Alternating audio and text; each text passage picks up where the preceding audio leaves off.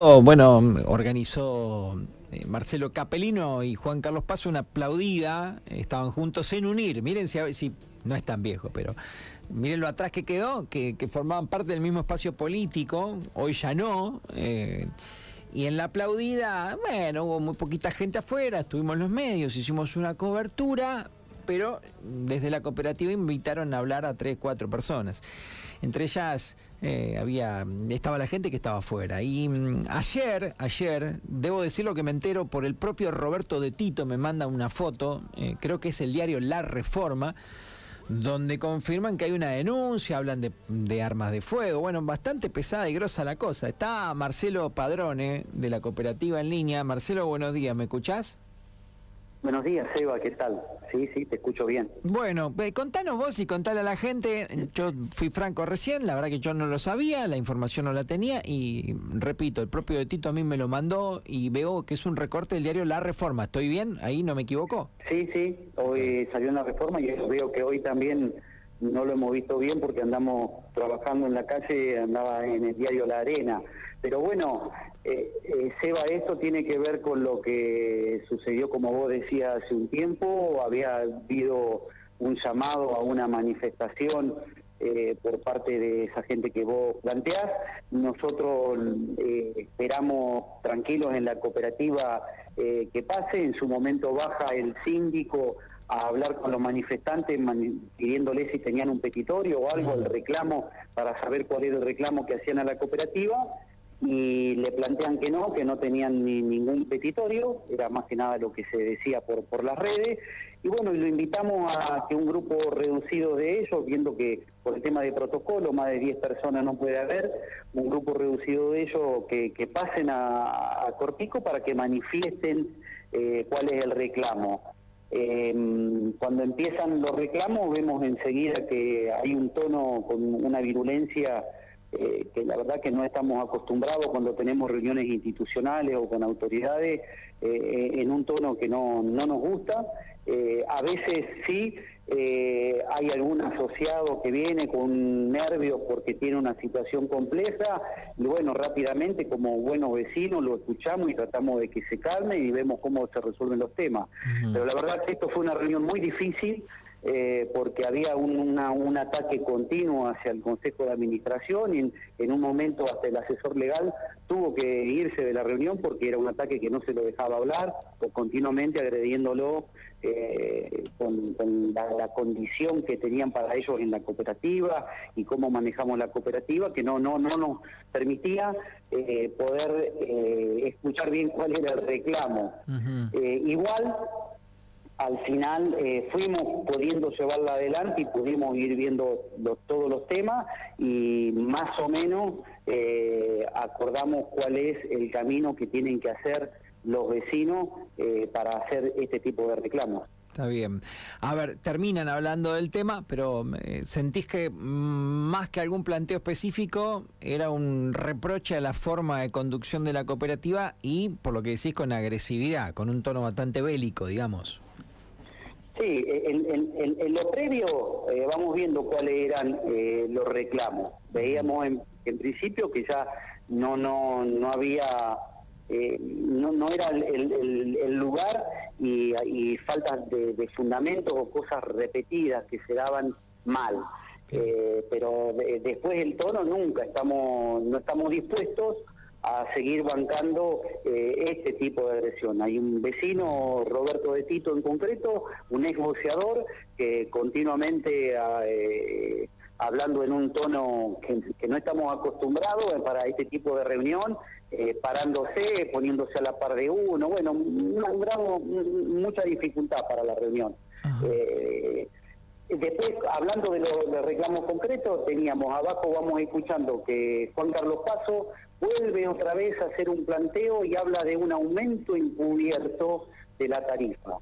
Eh, eh, desde la FEPANCO, eh, desde las cooperativas de La Pampa le hemos reiterado ya que no ha habido nada encubierto. El gobierno de la provincia en noviembre del año pasado anunció que salía desde el congelamiento, no había más congelamiento tarifario y subsidios para la cooperativa y iba a haber un aumento. Luego de un año y medio sin tarifa iba a haber un aumento de un 20% en dos etapas. una a partir de enero y la otra a partir de mayo. Eso se anunció, el kilovatio iba a seguir valiendo exactamente lo mismo, no iba a tener aumento, iba a haber un cargo nuevo, que tiene medio difícil explicarlo por acá eh, eh, en el medio de esto, pero iba a tener eh, una función este cargo por potencia y por lo tanto no había nada encubierto. Entonces tira un manto de duda, tira sospecha en un momento donde está todo muy muy tenso el estado de ánimo de, la gente y, y tira datos que son mentirosos. Por lo tanto teníamos ese tema que ni siquiera se habló después en la reunión. Él lo manifestó abajo y no se habló en la reunión. Y por otro lado, eh, Capelino nos estaba, el concejal Capelino, después de algunas reuniones que hemos tenido en el Consejo Deliberante con su bloque, eh, donde ellos se comprometieron a mandarnos una serie de reclamos de algunos vecinos que nunca fueron, plantea que quiere salir a ver con los trabajadores cómo se hace la tomada de Estado. A eso nosotros le contestamos Primero, que las sospechas son infundadas porque ya hace tres años que hizo este planteo y terminamos yendo a la justicia, a un órgano nacional que la justicia, el INTI, lo nombró para que haga todo un relevamiento de cómo se toma el Estado, cómo se factura, el margen de error que hay, lo vio todo y nos salió favorable a la cooperativa. Así todo esto salió unos pesos, eh, una plata que la cooperativa decidió en ese momento hacerse cargo del pago de las costas de esto, a pesar de que nos había salido en forma favorable. Vuelve otra vez el concejal con ese tema. Y por otro lado, nosotros no puede venir cualquier vecino, o por más que sea un concejal o un diputado de la provincia, a estar a la par del trabajador viendo cómo hace el trabajo. Para eso, Seba, tenemos un órgano de control en cada sector que nos controla y verifica cómo se hace el trabajo. Si vos vas a ver la calidad del agua, está el APA eh, que, controla eso. Ante una dificultad en el eléctrico está el APE. Y después tenemos un órgano de control de la municipalidad que está al frente Horacio Viola, que es quien controla los entes concesionados de las cooperativas.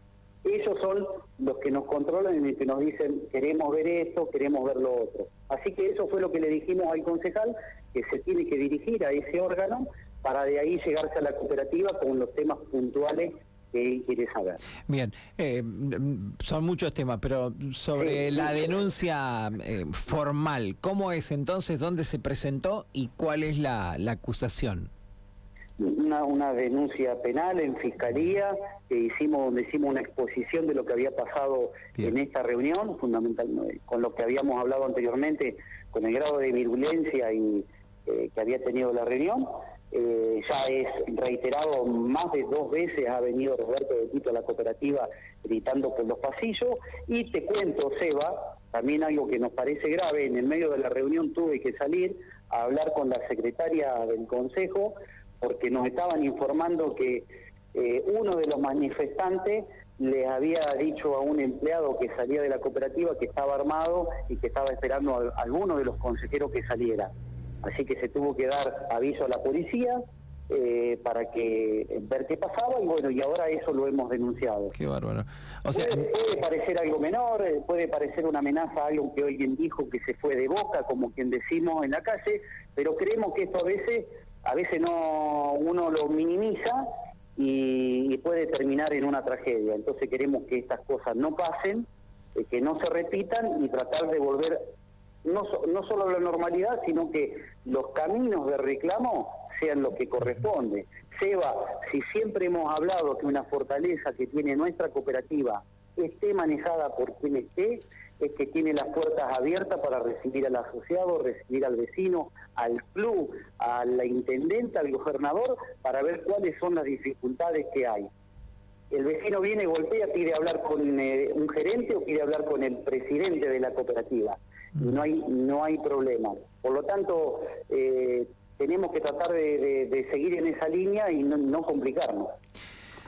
Un abrazo, Marcelo. En otro momento charlamos un poco más eh, largo y tendido. ¿Están en Santa Rosa o no? ¿Ya volvieron? Estamos en Santa Rosa, no todavía estamos en Santa Rosa haciendo alguna actividad de la cooperativa. Está bien. Seba, te, te, te, agradezco. Eh,